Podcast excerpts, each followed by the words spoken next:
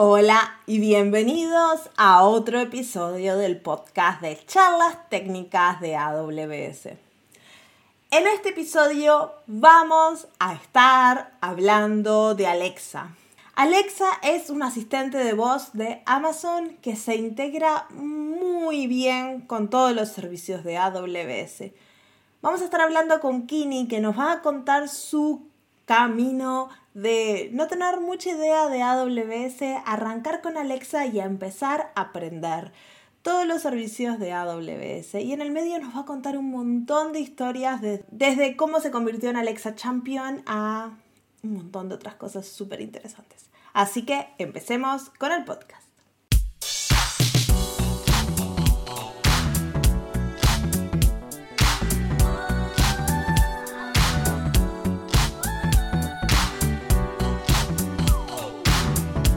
Hola y bienvenidos a otro episodio del podcast de charlas técnicas de AWS. Mi nombre es Marcia Villalba y soy Developer Advocate para AWS.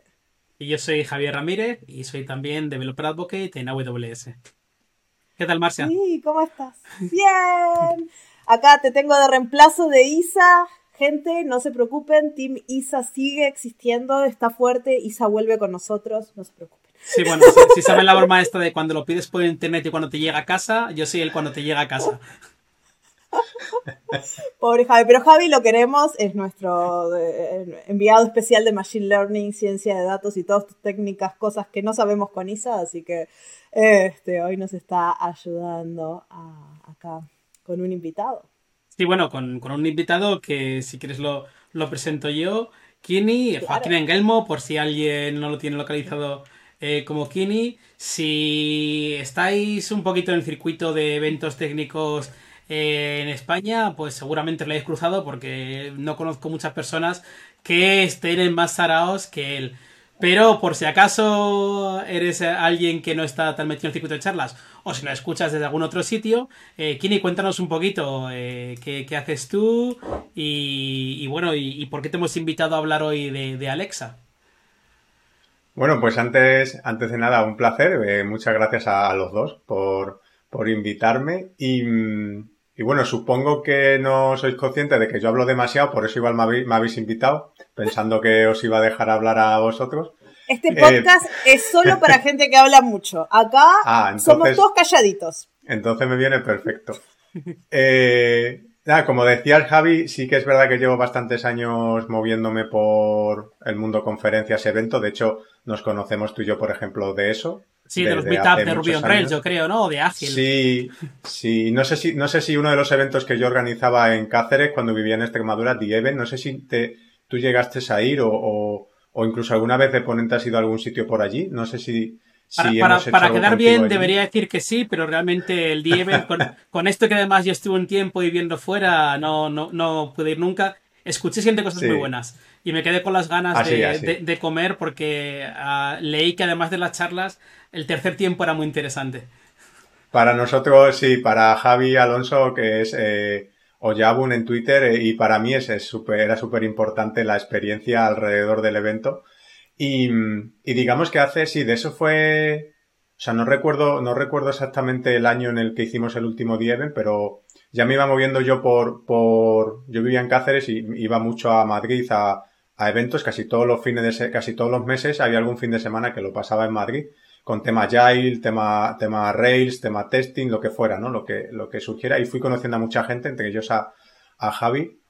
Y me he ido moviendo un poco por diferentes temas, ¿no? Desde charlas de cómo usar eh, IntelliJ o Eclipse, ¿no? A charlas de Java, charlas de testing, microservicios y, y en los últimos dos años, dos años y medio, estoy haciendo cosas en mi tiempo libre relacionados pues con, con Alexa.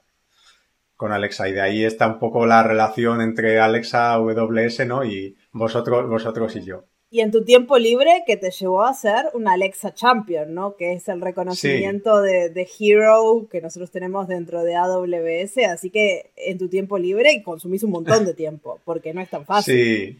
A ver, al final tienes, sí, al final es lo que se dice, ¿no? Vas acumulando, tienes que restar puntos a otras cosas que tienes alrededor, que, que al final siempre tiene efectos colaterales, pero, pero sí que tuve esa recompensa. A lo mejor otras veces has pasado tiempo hablando de ciertos temas y siempre está bien que la gente te reconozca o, valore en el contenido que compartes, pero en este caso además el, el haber estado publicando, pues escribiendo un, un, blog, haciendo charlas, haciendo un workshop relacionados con el mundo Alexa, pues al final me llevó a que la gente de Alexa en España, en este caso eh, Germán Viscuso, que era el evangelist en esa época en España, pues contactara conmigo y, fuéramos formando una pequeña comunidad y de ahí salimos pues tres champions en España que somos actualmente.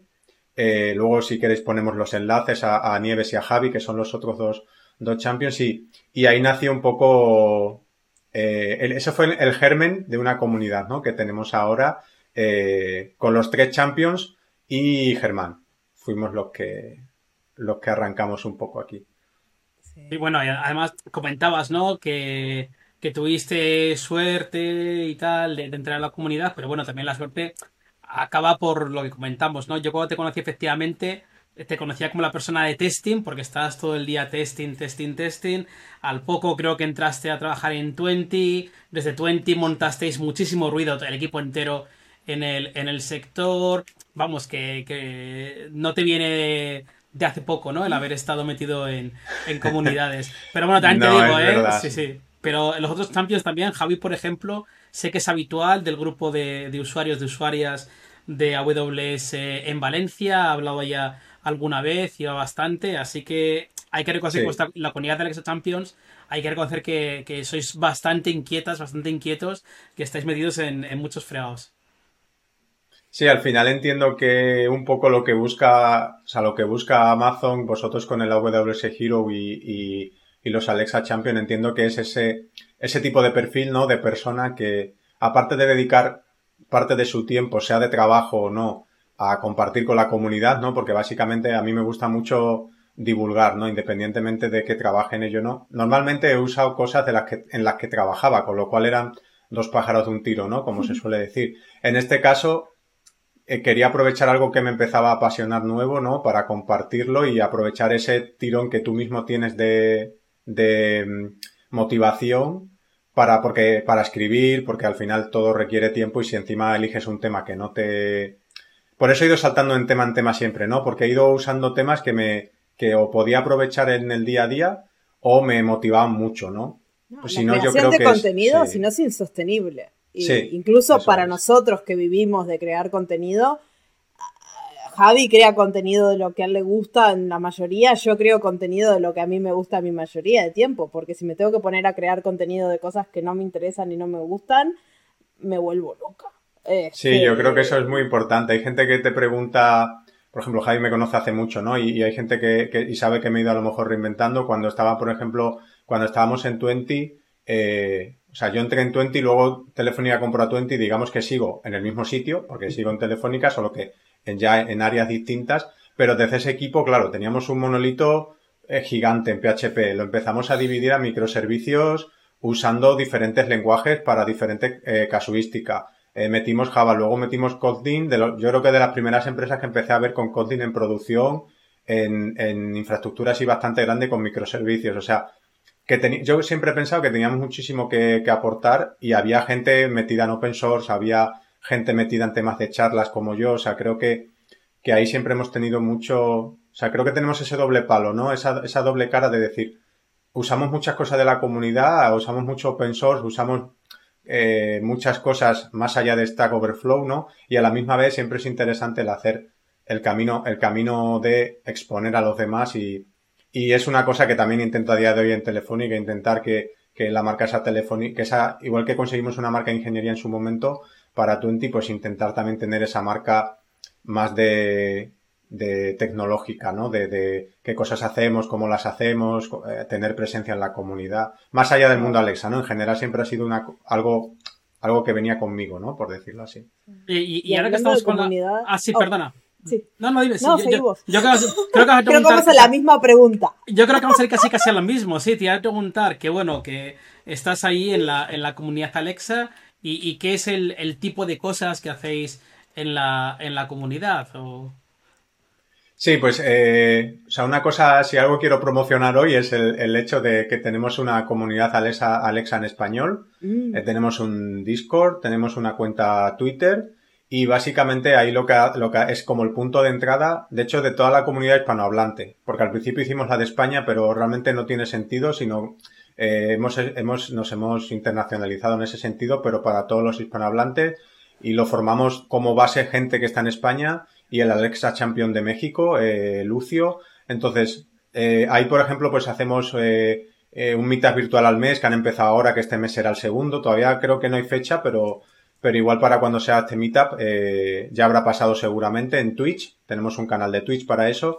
Y luego intentar dar, dar soporte a eventos que haga Amazon también, por ejemplo, dentro de cuando se publique este, lo hemos hablado antes fuera de cámara, ¿no? Más o menos el, el día 21 de julio hay un evento oficial de Amazon que se llama la Alexa Live, que es como el evento de referencia organizado por Amazon para los creadores de skills. Y, y, a partir de ahí, pues por ejemplo, los Champions colaboramos mucho de, de, de, ayudarles a formar parte de otros eventos, que después del Alexa Live hay el día 29 de julio, también un evento internacional donde pues Amazon es sponsor y por ejemplo va a, ver, va a dar cabida a que diferentes Champions, cada uno con su idioma, eh, forme parte de ese, de ese evento, ¿no? Ya eh, cuando tenga más detalles, pues eh, os pasaré una URL por si podemos ponerla. Pero digamos que es en sí, la cajita de así, aquí, aquí. Y aquí suscríbanse a mi canal, ¿no? y que... sí. sí, es verdad, es verdad. Y la idea al final es eh, tanto ayudar a la gente que, que viene de fuera, de, o sea, de fuera en el sentido de que viene de otro mundillo de desarrollo, porque nadie ha empezado desarrollando skills, ¿no? Porque es algo muy nuevo y todos vendremos de una tecnología eh, web o mobile, seguramente.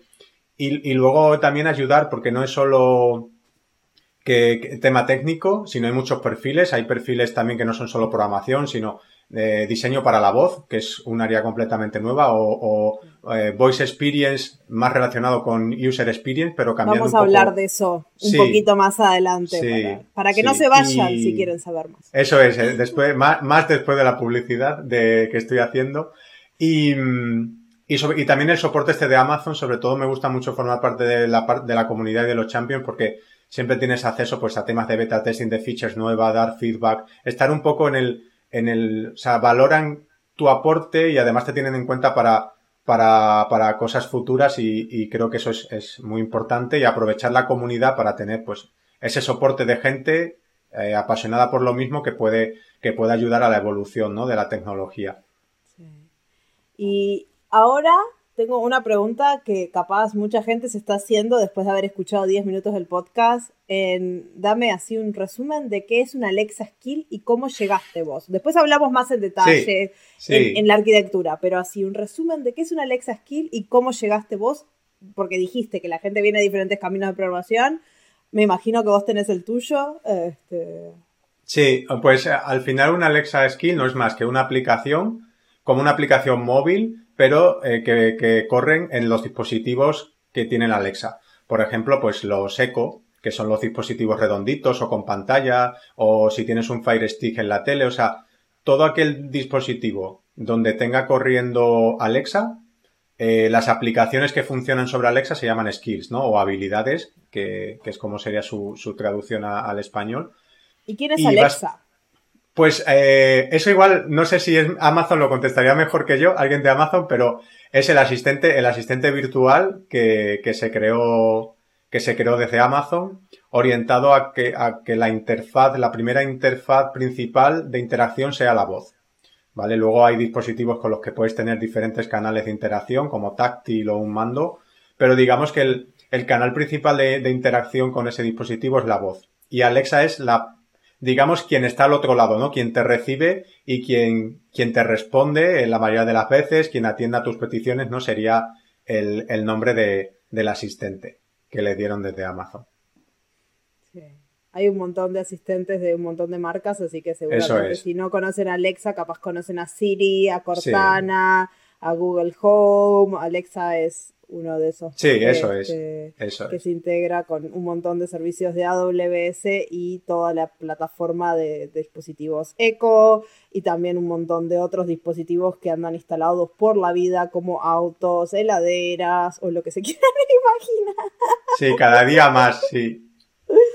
Este, ¿Y cómo, cómo llegaste a, eso? Porque es algo muy específico, ¿no? Del mm. desarrollo de diseño de voz, de, de, de, un skill, de, cómo te llegó la curiosidad a eso.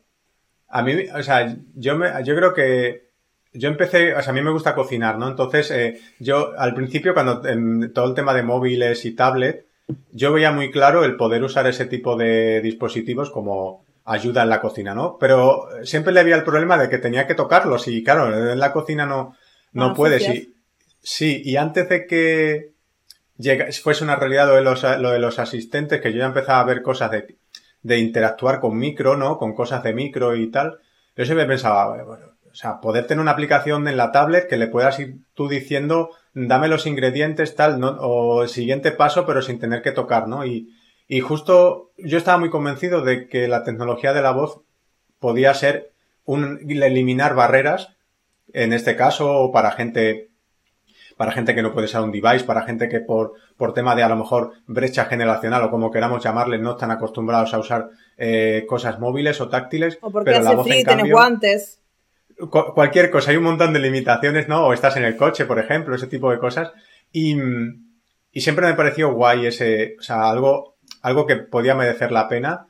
Pero claro, la tecnología no estaba muy avanzada o yo no me quería tampoco meter en un barro que igual me iba a costar demasiado. O sea, digamos que el retorno de inversión igual iba a ser muy grande, ¿no? Y cuando empezaron a salir los asistentes, eh, yo tengo que reconocer que mi primer amor fue el Google Assistant, con lo cual siempre soy muy sincero y lo digo. Y, salió en España creo que meses antes que, Alexa y justo me cogí un, un Google Assistant y dije tengo que empezar a hacer cosas pero la casualidad me llevó a que vi una charla de cómo hacer una skill de Alexa, me pareció bastante fácil y lo primero que hice fue una skill de Alexa. sin tener una Alexa en casa porque tienes un simulador y tal. Y al final a mí me gustaba la tecnología de la voz. La plataforma me daba un poco igual. La verdad es que ahí no tenía preferencias porque no conocía mucho. Y la primera, eh, hubo un taller en un, en una Comotion, no sé si ya era eh, Comic Conf o, o Javi conoce bastante bien esos eventos, y eh, Iván, que es un miembro de la comunidad Groovy, eh, dio una charla de Alexa y pues asistí a ella y ahí dije, tengo que hacer una skill.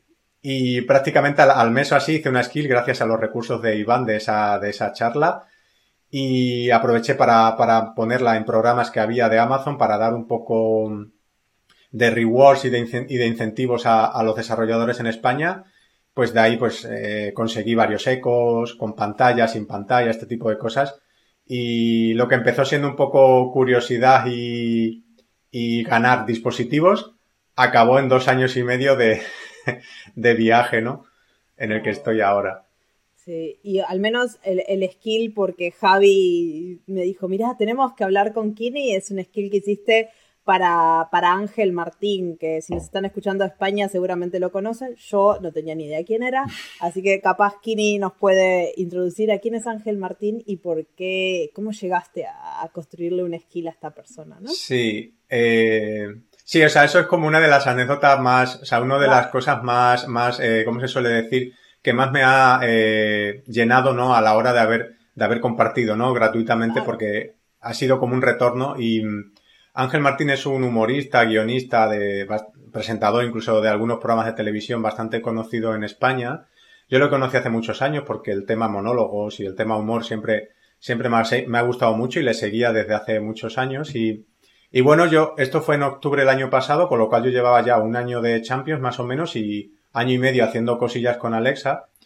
Y Ángel, Ángel empezó a hacer resúmenes en Twitter de dos minutos de las noticias del día. Básicamente se levantaba por las mañanas, estábamos todos con el confinamiento, ¿no? Entonces estábamos todos en casa, se levantaba por las mañanas, veía que todas las noticias digitales y todo era lo mismo y dijo, mira, te voy a hacer un favor y entonces él con su, con su particular forma de, de contar las cosas, ¿no? Generaba un resumen de dos minutos en Twitter que era básicamente dos minutos porque es lo máximo que permite Twitter, dos minutos y veinte segundos creo que, que era algo así.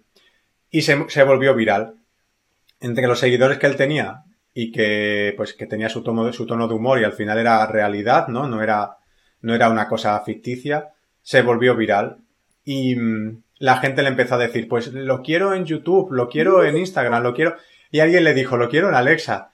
Y, y él dijo, bueno, pues, o sea, él estaba como arrancando este tema y dijo, oye, pues voy a investigar canales, eh, canales digitales y eh, pues llegó a, artículos que había escrito yo. Eh, ahí se nota un poco la importancia de decir, oye, mira, has compartido cosas, estás posicionado en Google pues, porque al final es contenido original y la gente llega a ti, ¿no? Y en español, pues me imagino, ¿no? Y en español, claro, en este caso yo siempre he querido compartir en español y, y bueno, pues llegó un artículo mío y como que se empezó a hacer cosas y dijo, no, no, va a llegar un punto en el que no voy a saber y lo mejor es que contacte con esta persona y, y bueno, tengo la historia de que me hizo un reply en, en, Twitter y luego me escribió un mensaje privado y yo me quedé loco durante una hora, más o menos, en, en shock. Y he tenido la suerte de poder conocerle virtualmente de momento porque no nos hemos podido ver en persona. Obviamente yo ya le conocía de antes pero hemos hablado y, y, básicamente la skill es eso, es su noticiario eh, en audio, si no tienes, si no tienes pantalla, o el vídeo que él tiene, que él, suba, que él suba a Twitter, lo publicamos también en dispositivos Alexa con pantalla. Entonces, digamos que mucha gente lo ha metido en sus rutinas de por las mañanas, del buenos días, por ejemplo, y, porque suele estar disponible a partir de las siete y media de la mañana aproximadamente. Y sí, sí, y claro, estamos hablando de unas 1.500 personas al día, de lunes a viernes, desde hace uh, seis, desde hace ocho meses, o sea, que no, de hecho no ha bajado, de hecho si acaso algunas veces hemos incluso subido la media, entonces se mantiene bastante bien y, y muy buenas reviews y la gente, muy, la verdad es que muy buen feedback de, de la después vamos a entrar más en detalle de, de todos los challenges que es construir, creo que este es un skill así que tiene mucha audiencia, que tendrá sus challenges, que no es lo mismo que hacer un hola mundo o algo para que lo prueben tus amigos. Así que nos vas a contar este, en un ratito cuáles fueron eh, los challenges.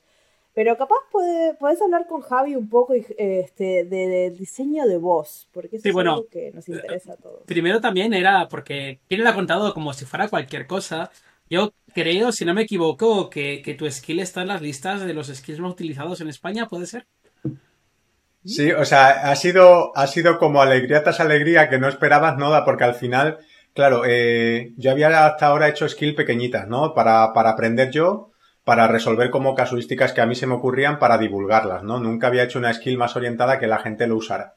Eh, en este caso, una de las motivaciones era justo esa, que iba a llegar, que potencialmente iba a llegar a mucha gente, no sabíamos cuánto, no sabíamos si nos iba a reventar a AWS en la cara con la facturación o no. O sea, había un montón de, incertidumbre que yo no sabía que iba a pasar, ¿no? No tenía, no tenía esa, esa experiencia. Y digamos que se han ido, hemos ido consiguiendo hitos poco a poco, ¿no? Y, y de los primeros, de las cosas más así gratificantes fue eh, como posicionarnos como la skill más mejor valorada por sus usuarios en España. Wow. Que ahí pues hemos estado bastantes meses. Luego la cosa fluctúa porque va en base a las estrellas y a los y a la media, entonces a veces sube, a veces baja, pero hemos estado bastante, digamos que estamos en el top 3 siempre, ¿no? Desde hace seis meses. Y luego, pues el propio, propio Amazon en canales oficiales, newsletter oficiales suyas y tal, nos ha reconocido como eh, la skill destacada de la semana, este tipo de cosas, ¿no? Y, y la verdad es que eso, pues, eh, tiene bastante, o sea, es gratifica mucho, ¿no? A, el trabajo del tiempo libre que decíamos antes de que estás agotando muchas cosas, pero esa gratitud está ahí, ¿no? Y, se y motiva, motiva bastante. Oye, en la segunda parte vamos a hablar eh, de, cómo optimizaste algunas cosas, pero, pero como has, comentado ya el tema de no sabías la factura de explotar en la cara, por ponernos aquí una skill popular, muy utilizada durante meses, con, con un empuje mediático, ¿Cuánto te está costando al mes en infraestructura en AWS esta skill? Claro, eh, al final yo estaba usando pocas cosas de AWS en su momento al principio eh, y Alexa te da muy fácilmente, te permite, te configura por ti si tú quieres. El detalle lo vemos luego. Yo quiero ahora el número y luego ya vamos a... ¿Quieres números? Números, números en bruto, pues mira, me está costando, me está, costando, cero. Es decir, eh, de mi bolsillo, cero. A Amazon le está costando dinero porque me dan 100 dólares de crédito al mes si publicas skills pero si yo tuviera que pagarlo, me estaría costando unos 20 dólares al mes. Vale, 20 dólares al mes. Lo digo porque igual alguien ha escuchado, oye, eh, la factura y se va a asustar. digo, bueno, tener una skill. luego sí, cuando hablemos, eso es, cuando hablemos de los servicios, eh, vais a ver que la carga que tiene en costes muy pequeños, o sea, la suma son, imaginaos, 20, 20 dólares al mes repartido en más o menos 80 céntimos de, centavos, o no sé cómo exactamente decirlo, al día, ¿vale? Con 1500 usuarios y usando varios servicios que luego cuando los comentemos lo... Perfecto. Mm. Oye, y, antes de entrar en detalle, sí, antes de entrar en detalle de tecnología, porque eso yo creo que vas a discutir con, con Marcia sobre todo, yo quería hablar primero por la gente como yo, que no entendemos bien cuál es el problema del interfaz de voz, porque al final dices, bueno, yo qué sé, ¿no? Parecería que un interfaz de voz es, es trabajar como contexto en otro formato, yo qué sé, ¿no? Eh, igual nos puedes contar un poco, aprovechando que tenemos aquí, pues qué, eh, qué retos tiene, qué tecnologías hay, sobre todo, bueno, cómo funciona esto de, de interfaz de voz, ¿no? Pues igual eh, eso, pues saber cómo, cómo, va, cómo, tú qué tienes que hacer realmente para, para que esto funcione. Vale.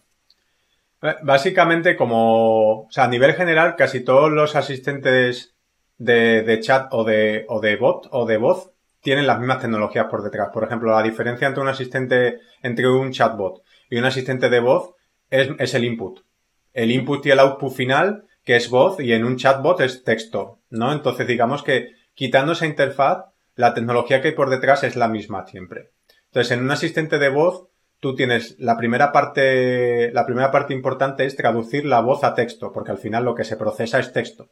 Entonces es como la primera pata. Tienes que traducir esa voz, ese speech, a texto. Y ahí está el, el ASR, que es una tecnología que, es reconocimiento de, automático del, del, speech. ¿Vale? Entonces lo que hace es intentar mm, eh, convertir el audio a texto. Hay retos que pueda haber, pues imagínate la dicción de la gente, es decir, el, cómo habla cada persona, que te entienda bien, que entiendan acentos, que entiendan variantes, ¿no? Eh, hay, una, hay una anécdota que me gusta mucho que, que hay un estudio de personas que tienen problemas de, de, habla que se ha, se ha demostrado que, o sea, Alexa les entiende mejor que personas reales. Con lo cual, imagínate a lo mejor ofrecerles algún tipo de funcionalidad que antes igual no podían resolver delante de una persona, pero sí pueden resolver ahora, ¿no? Porque sí que les entiende bien o, o gente que tenga problemas al, al, tener interacción social, por lo que sea, y, tengan problemas tartamudez o, este tipo de cosas, la una tecnología como estas consiguen un poco eh, suavizar, suavizar eso, ¿no? Entonces esa sería como la primera pata. Sí, ¿Y, esa, el, el esa pata que tú, y esa pata de la SR que nos has comentado, eh, que es algún tipo de librería que tú te descargas en tu lenguaje de programación y tal, o es algo más automático del proveedor, en este caso Alexa, que lo hace de forma automática? ¿Cómo de complicado es ese primer paso? Pues desconozco algunas de las otras plataformas como Siri, por ejemplo, pero la de Voice Assistant y, o sea, Google Assistant y Alexa es muy parecido. Tienes un, tú tienes que crear un modelo de, de frases y dentro de esas frases puedes hacer como el típico, la típica que se hacía en el colegio, que era el estudio sintáctico y semántico de una oración, ¿no? Pues tú puedes coger frases. Para algo sirve eso que aprendí en la escuela. Sí, tú puedes coger, tienes, tienes unas herramientas web, tanto en Alexa como en, Google, por ejemplo, que te permiten eh, crear un modelo de, de interacción. Ese modelo de interacción está basado en frases y esas frases se mapean a acciones o intenciones.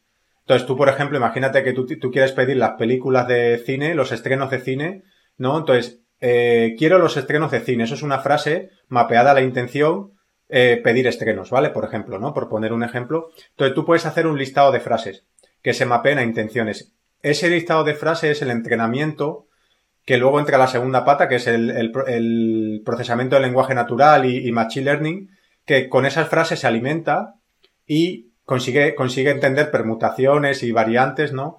Para, para poder eh, eh, dirigir bien a la intención del usuario. Y dentro de ese modelo, dentro de una frase, tú puedes identificar eh, partes variables, como por ejemplo, dime los estrenos de cine de esta semana, de este mes, de hoy, ¿no? Si os dais cuenta, la, la, la organización de la frase es la misma. La diferencia es que hay una parte de la frase que es variable y que además eh, es algo muy concreto, que es tiempo, ¿no? Entonces tú puedes eh, marcar partes de, las partes de las frases diciéndole, oye, esta parte de la frase de hoy, de mañana, de esta semana, es un slot o una variable, que es como se llama en Alexa, se llaman slot, que es de tipo fecha. Y entonces Alexa ya te da eh, facilidades te traduce a ISOs, ¿no? Te traduce a diferentes ISO, a ISO date, pues entonces siempre te va a venir, eh, tú le vas a decir estrenos de, y luego le, lo marcas y le dices, lo que venga a continuación es un slot de tipo fecha.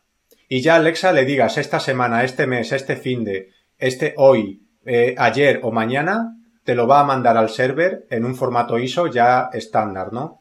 Entonces todo eso, lo hace por ti. Desarrollador, porque yo como usuaria del Alexa Skill no tengo que usar esa forma. No, tú puedes usar, tú puedes usar diferentes eh, variantes. Lo que pasa es que tienes que entrenar al modelo lo suficiente. Eh, de hecho, se recomienda que por cada intención lo entrenes con siete u ocho frases. Porque, por ejemplo, yo diría, me das las, las, películas de hoy o algo así. Por ejemplo. sería capaz los estrenos que dirías tú. Eso es, sería lo más pelis. Debería, debería traducirlo, el ASRS debería coger ese modelo y ser lo suficientemente eh, listo en ese sentido como para saber que las películas es lo mismo que estrenos y que si el hoy está al final es igual que si el hoy está en otro momento. Pero depende de. Sí, la, hay gran parte en el desarrollador, que es lo que decía Javi. Yo, como desarrollador, tengo la responsabilidad de entrenar un modelo lo suficientemente rico, ¿no? Pues creando variantes. Y, además, bueno, yo, yo, y luego hay cosas que no son mías. Sí, perdona, desde, desde mi lado como usuario sí que veo a veces que si igual le digo algo al skill, yo por ejemplo juego con, con mi niña al BOB una, una skill que hay por ahí de Alexa, y a veces le digo cosas que no se espera y me dice, uy, no lo he entendido. Y me intenta dirigir de nuevo, ¿no? ¿En qué habitación quieres que juguemos? ¿O quieres que te dé una pista? O sea que entiendo que como desarrolladora, como desarrollador, también puedes ver que si te da una respuesta incorrecta, tú tenías tu flujo y decir, oye, me hace falta esto, pregúntale una frase enlatada que esté más acotada, ¿no? Supongo que puedes jugar con, las dos, con los dos modelos. Sí, puedes, o sea, tú tienes la opción de, o sea, tú nunca sabes a nivel de server, nunca sabes, por, eh, esto es un poco más técnico, ¿no? Pero tú nunca sabes qué ha dicho el usuario, solo sabes a qué intención Alexa ha conseguido traducirlo, ¿vale? y luego sí que tienes una, en la consola web, eh, tienes una especie de tabla de resultados de enrutaciones que no fueron exactos, que Alexa no estaba 100% segura y te los acaba como diciendo, oye, mira, yo, yo escuché esto y lo enruté a esto, dime si está bien o está mal para futuro, ¿no? Y, mm, pero siempre tienes la opción de, programar sin, sin, tocar tú nada, tú en el server puedes recoger un fallback. Con lo cual, si ninguna de tus intenciones mapeadas en server consiguen resolver la intención que viene de Alexa, eh, tienes un fallback para hacer lo que tú has dicho, para decirte, no te he entendido bien, eh, pídeme mejor algo y se lo dices igual más concreto o le dejas, por ejemplo, dos o tres opciones acotadas, ¿no? Entonces, eso lo, eso lo puedes hacer. La, la experiencia la dirige el programador en sí, ¿no? El creador de la skill. No Alexa por defecto, ¿no? Te, te da herramientas para decirte esto no lo he entendido y esto sí, ¿no? Pero la experiencia la diriges tú como, como creador de la skill.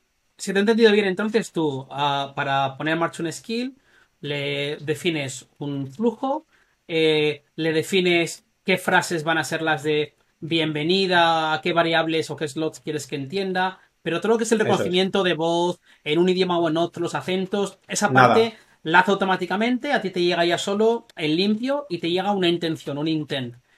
Que, es un intent para ti, porque entiendo que a partir de ahí tú sí que tienes que hacer algo, tendrás que ir a una base de datos, eso tendrás que hacer, que es tú como, como desarrollador, ¿qué es un intent para ti? ¿Qué haces con eso? Yo tengo una pregunta antes a ah, esa, antes de llegar al servidor. ¿Y qué pasa con el lenguaje? ¿Vos lo programaste en español o lo escribiste en inglés, te lo tradujo?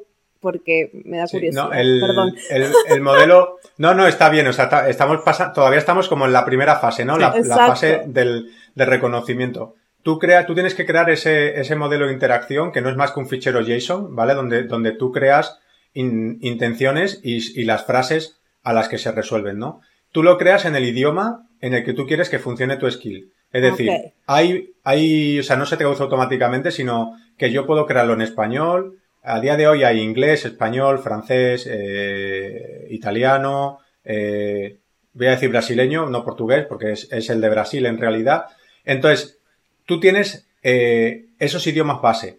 Y luego tienes variantes, es decir, puedes crear eh, la skill para español de España, la skill para español de Estados Unidos, la skill para español de México, por ejemplo, ¿no? Entonces, lo que sí hace Alexa por ti automáticamente es que si tú solo creas uno en español y le das el visto y le dices a Alexa, oye, este es adecuado igual para todas las variantes de español, te la publica en todas las variantes de español Ah, sin que bien. tú crees el modelo duplicado o triplicado. Y en inglés igual, tú puedes crear solo un skill en inglés y tú decirle, esta skill me la publicas en todas las variantes de inglés o le puedes decir solo me la publicas en España, ¿vale? O de- en español de España. Entonces es responsabilidad tuya el, el hacer ese mapeo a los idiomas y todo eso.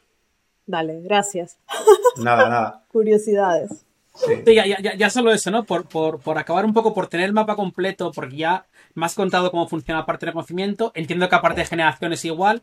Cuando tú quieras que diga algo, le puedes dar un texto y Alexa entiendo que, que lo habla. Pero ¿qué hay en medio de Sí. eso? ¿Qué hay entre el in- el- la intención que te has recogido y la respuesta que le das? ¿Qué pasa ahí en medio? ¿Tienes que programar tú algo o qué? Sí.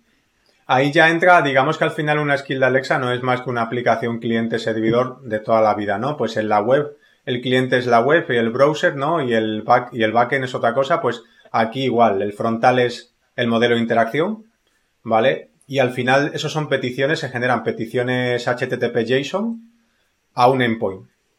Y el endpoint lo eliges, lo eliges eh, hostear donde tú quieras, como tú quieras. Eh, puedes usar un SDK eh, en diferentes lenguajes de programación que provee Amazon o puedes eh, crear tu propio server siguiendo la especificación de respuesta y de request y response que te documenta Alexa, ¿no? Entonces, al final eso, cualquier, un intent no es más que una petición HTTP con un JSON concreto y te llega al endpoint que, que tú le configures. ¿Vale? En este caso siempre uso AWS Lambda, se conecta porque se conecta automáticamente, ¿no? Como suelo decir, o sea, no solo tienes que hacer dos, dos configuraciones en consola y, y- recibes un JSON.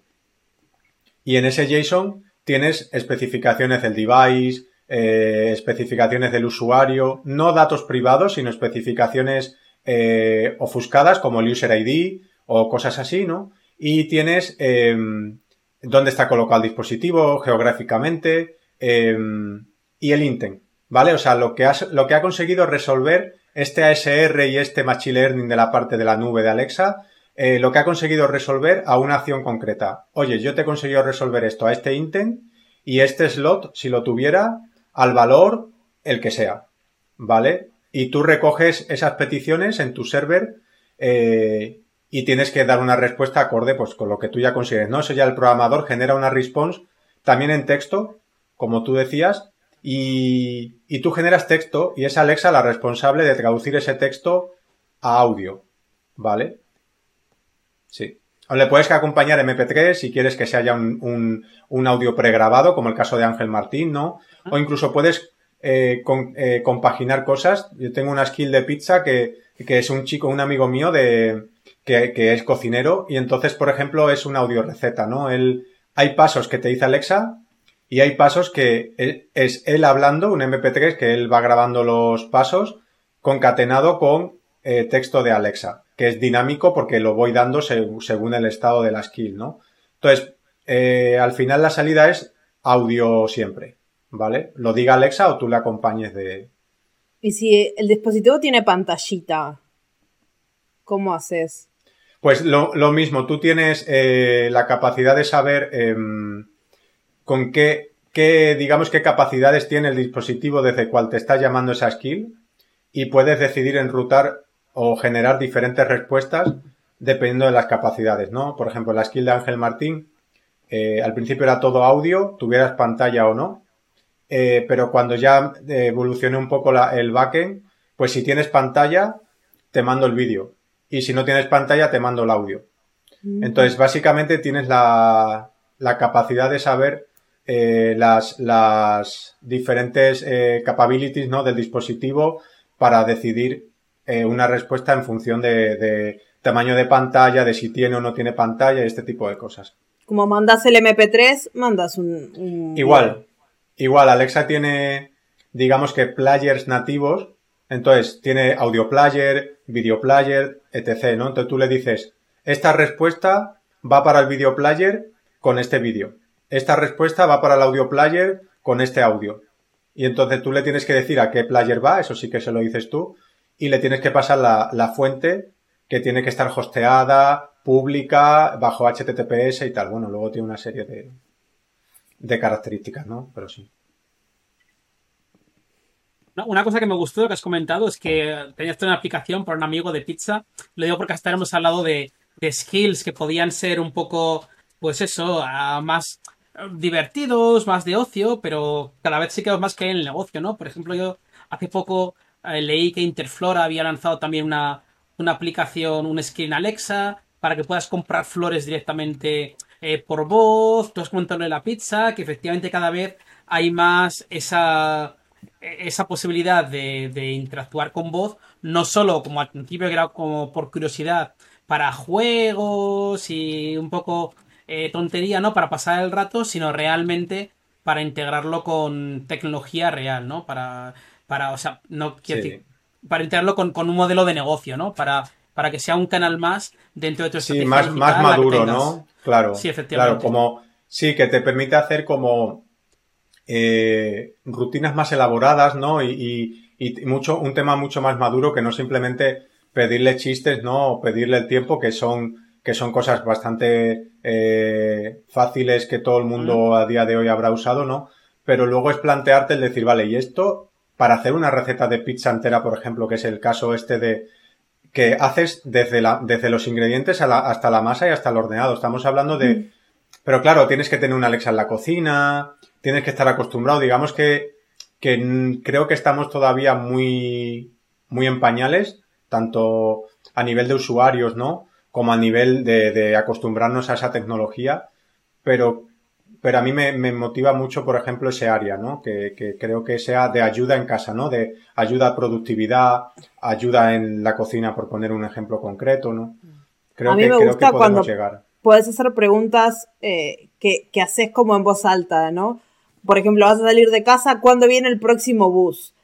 Este, y que te lo responda tu casa, esos tipos de cosas, o cómo va a estar el tiempo hoy. Yo más que, que para usarlo para jugar o para informarme, a mí me gusta para que me digan las respuestas a esas cosas que yo me las pregunto y las podría mirar en el móvil, pero a veces, te, no sé, te estás maquillando, te estás peinando o estás corriendo atrás de la niña y vos decís, bueno, ¿cómo va a estar el tiempo hoy? ¿Va a llover?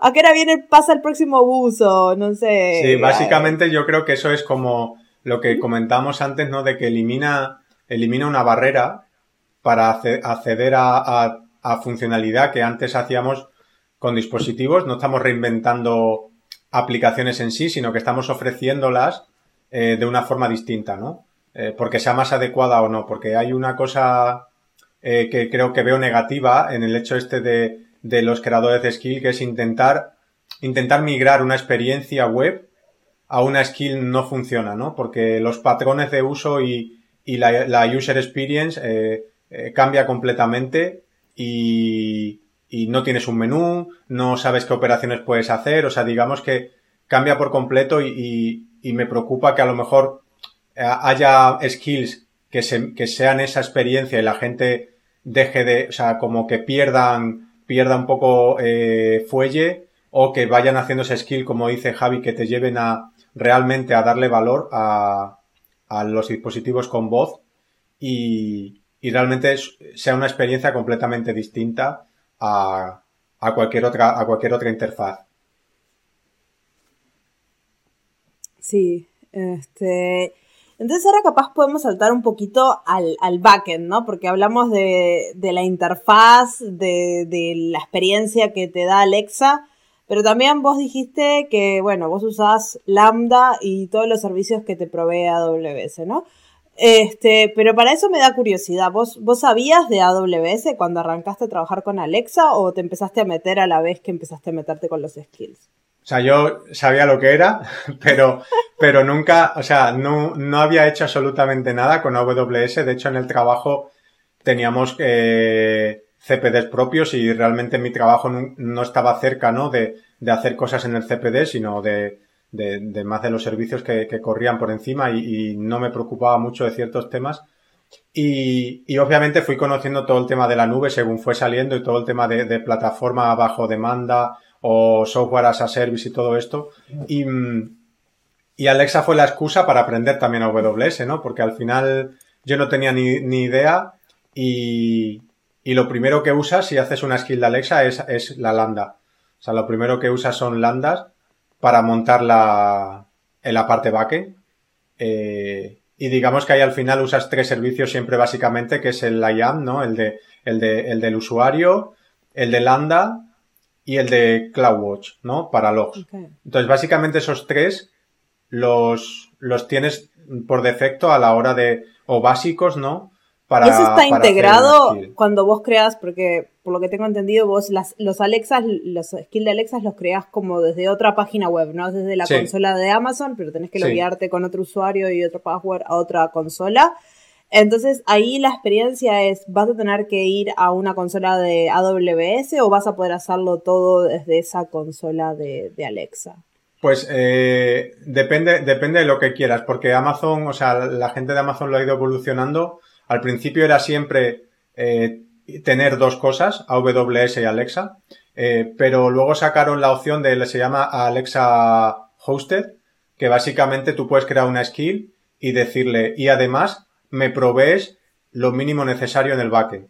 Entonces, con tu propia cuenta de desarrollador Alexa, eh, crear una cuenta, voy a llamarle una cuenta virtual, no es virtual, ¿no? Pero es una cuenta asociada a tu desarrollador Alexa, que te permite, si, si haces la skill en Node o en Python, te proveen todo. Si lo haces en Java no está hecho todavía. Entonces, te lo proveen todo por ti y tienes una pestañita en la herramienta web de Alexa, tiene una pestañita que se llama Code. Entonces es un ID, eh, es un editor embebido, con lo cual si la haces en Node o en Python puedes programar sin salirte incluso de la web de las skills. ¿Vale? Y ahí puedes ir con enlaces directos, con enlaces directos a, o sea, usa por debajo también el sistema de commit, no sé cómo se llama, el que tenéis en, en AWS, que usa, usa tan, claro, pues usa por debajo todo eso para, para persistir el código, versiones, te permite hacer saves, te permite hacer deploy directo a Lambda, todo te lo hace sin que, con botones y sin que tú hayas tenido que cambiarte a la consola AWS ni proveer nada, te lo hace, te lo hace por ti y tirando de la capa gratuita, ¿no? Tienes también la mm, del tema capa gratuita, entonces, si te quieres despreocupar y lo que quieres es crear una skill, te recomiendo Node. Usar una, hacer una skill hosted con Node o con Python, eh, aparte de que el arranque es más rápido, yo, me estoy, yo estoy migrando mis, mis skills de Java y Kotlin a Node, tengo que, a TypeScript, por ejemplo, tengo que decirlo, eh, aparte te lo da todo y tú solo tienes que preocupar de crear el modelo de interacción y tienes una pestañita con un editor para crear el código. Pero ya está, no tienes que ponerte a proveer eh, nada más si no necesitas persistencia ni necesitas ninguna cosa, ninguna cosa diferente, eh, tienes lo básico. Sí, entonces ahí sería como para arrancar, pero tu skill no está en ese nivel. Tu skill de, Ángel Martín ya está en un nivel más avanzado cuando tenés tu cuenta de AWS, donde tenés un montón de cosas hosteadas y que estás usando, ¿no? Sí, yo, o sea, por ejemplo, la, la skill de Ángel, que sería la más completa y no compleja a nivel de código, pero sí completa a nivel de servicios, pues tiene lo que contaba antes básico, Lambda, los roles, ¿no? Y, y, CloudWatch. Además tiene S3, donde almaceno eh, los recursos, que son los vídeos y los audios. Eh, y luego tengo eh, DynamoDB, porque em, tengo que persistir. Si tú, por ejemplo, a una reproducción de audio la paras y la continúas, eso Alexa no lo, no lo gestiona por ti, sino que te envía eventos al backend y te dice, el usuario tal ha parado la reproducción en este segundo. Entonces yo lo persisto. Me creo un registro en Dynamo eh, con ese usuario ID y le digo, ha pausado este MP3 en este segundo. Y cuando luego me diga continuar, me va a llegar qué usuario quiere continuar, no me llega el qué ni cuándo. Entonces yo me voy a Dynamo, cojo ese usuario y cojo, digo, ah, estaba con este MP3 en este milisegundo. Y le dices al audio player, te pones pero desde aquí, ¿no? Entonces usas Dynamo y, y me bueno, eso a nivel básico. Y luego pasó una cosa que, que Javi sabe que eh, comenté, comenté, le pedí ayuda a la comunidad AWS, que claro, yo, a mí Ángel Martín me pasaba todas las mañanas el audio o el vídeo, yo lo tenía que normalizar, lo tenía que aumentar el volumen, eso no escalaba, ¿no? Porque yo estaba encerrado en casa, pero el día que me pueda salir y irme de vacaciones, eh, si le tengo que decir a Ángel que haga lo que yo hacía a mano, no, no tenía sentido, ¿no? Entonces, eh, Aitor, que es el chico que creó la, la aplicación para Voice, para Google Assistant, que tenía bastantes conocimientos de AWS y me dijo, existe un servicio que se llama Media, Media Convert Mm. para multimedia. Y entonces, básicamente, buscando documentación, pues encontré al final que podía generar un job donde le daba un input multimedia, que es el vídeo, y podía generar... El original que te daba Sí, Ángel Martín. ¿no? Eso es. Y podía generar diferentes eh, salidas. Y que- que enviarlas al bucket de ese track que yo quisiera. Y entonces descubrí la forma de generar un vídeo de menor calidad, porque tener en cuenta que lo que más está costando en la skill es el streaming de vídeo de audio, ¿no? Estamos hablando de Mm. gigas al día, ¿vale? Y, mm, y descubrí que se podía hacer eso, coger un vídeo de input y generar otro vídeo de output que pesaba 10 veces menos, de 100 megas a 10, y Wow. se veía lo suficientemente bien, y un MP3 que salía del vídeo, que, y aquí le pedí ayuda a Javi porque yo conseguía sacar un MP3, pero era un MP3 que necesitaba todo el cariño de edición que yo le daba a mano, es decir, amplificarlo y tal. Y le pregunté si se podía hacer en Media Convert y buscando la documentación, Javi me encontró los parámetros, con lo cual, básicamente, desde hace meses, yo le doy un vídeo a S3, se lanza un trigger, ese trigger crea un job con mi plantilla de parámetros que os acabo de contar, y ese job eh, deja el audio y el vídeo nuevo en el bucket que lee la skill. O sea, yo ya lo único que hago es subir un vídeo a un S3. Ya está. Más fácil. Sí.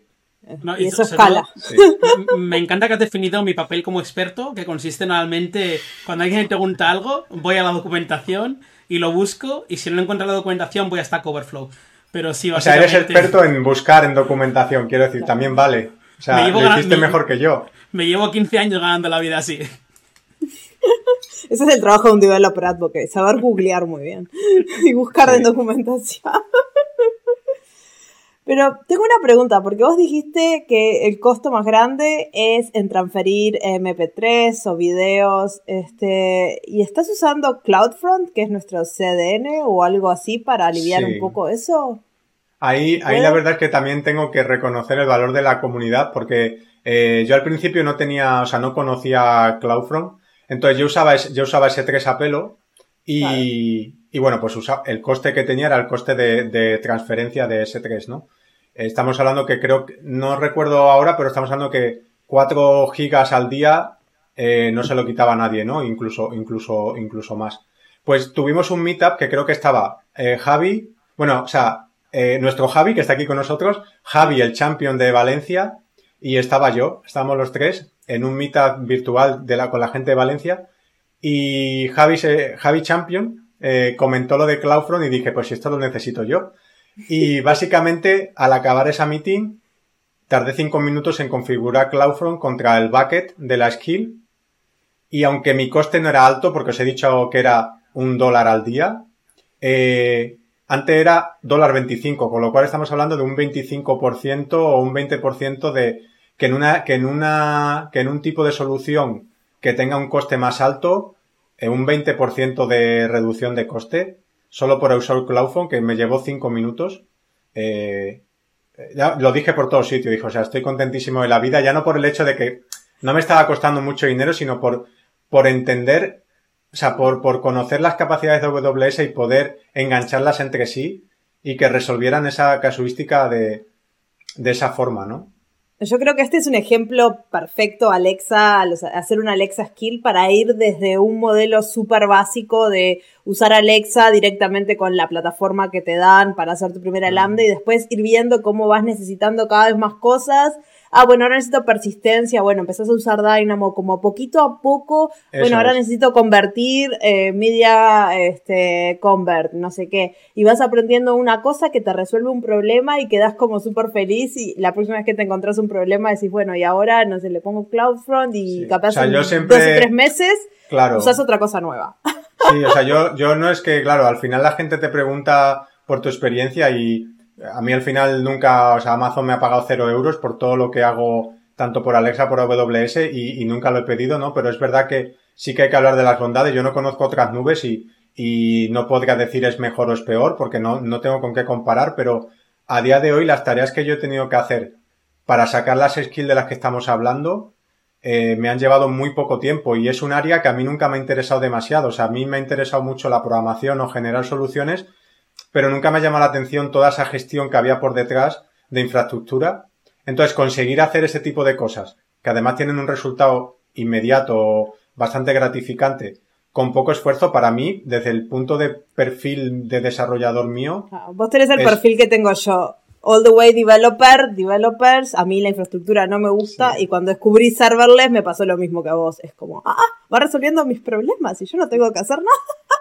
Y, y lo mejor, con efecto colateral de todo esto, cuando añadiste CloudFront no solo era más barato, sino que al ser un CDN hace que la experiencia de los usuarios sea un poquito más rápida, tenga, tenga menos latencia y el vídeo sea más un poco más eh, fluido, ¿no? Que mira, al final estamos mejorando la experiencia de desarrollo y la experiencia también de, usuarios. Por eso a veces viene bien, ¿no? Invertir un poco en conocer la plataforma y ver por dónde puedes optimizar, porque es verdad que en este caso es una situación en la que en la que ganamos todos, ¿no? Porque finalmente eso, la experiencia de usuario es mejor, para ti es, es más barato y bueno, eh, AWS en este caso pues está haciendo menos facturación porque es, más fácil, pero también estamos usando menos recursos porque al final estamos usando el CDN, con lo cual ganamos, ganamos todos, ¿no? De una, de una forma o de otra.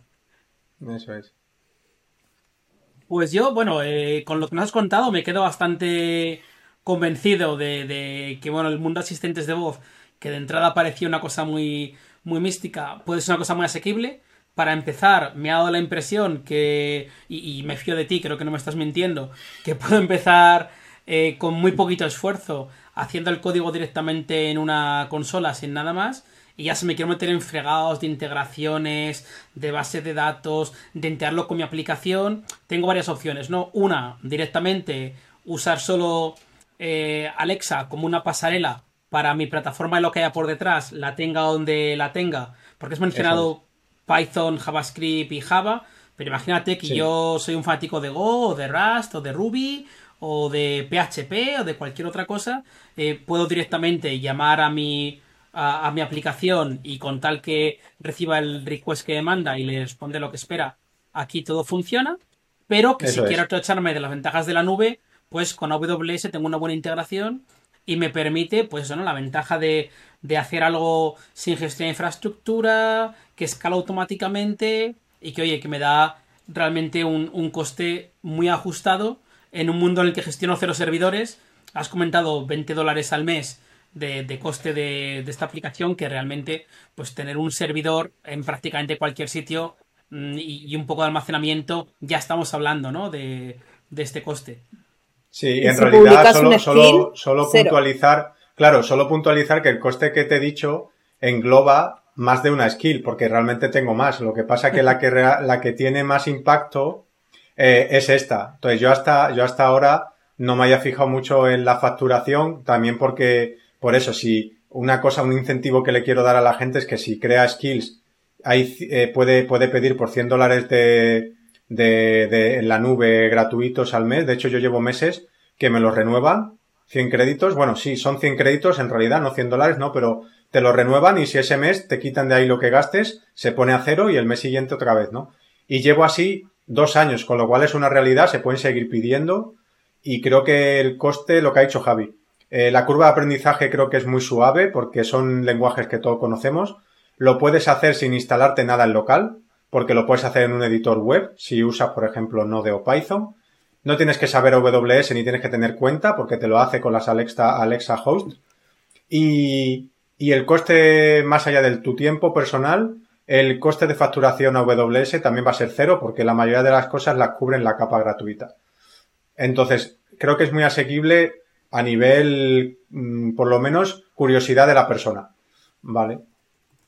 Me quedo aquí con lo que has comentado antes, que me parece súper interesante, y es que tener una skill puede hacer que gente que tiene dificultades para utilizar eh, una plataforma más convencional como es un, un, browser o un móvil, ya porque sea una persona mayor o que tenga problemas eh, de cualquier tipo, eh, pues eso, pues con el habla o, que tenga cualquier tipo de problema que no pueda utilizar bien una interfaz de texto o interfaz táctil, le puede mejorar la vida y yo creo que es algo muy bonito que tenemos como programadoras, como programadores, esa capacidad, ¿no? De, poder ayudar más a, nuestros usuarios. Yo, Marcia, con esto me quedo contento y, pasaría ya a, cerrar el, podcast.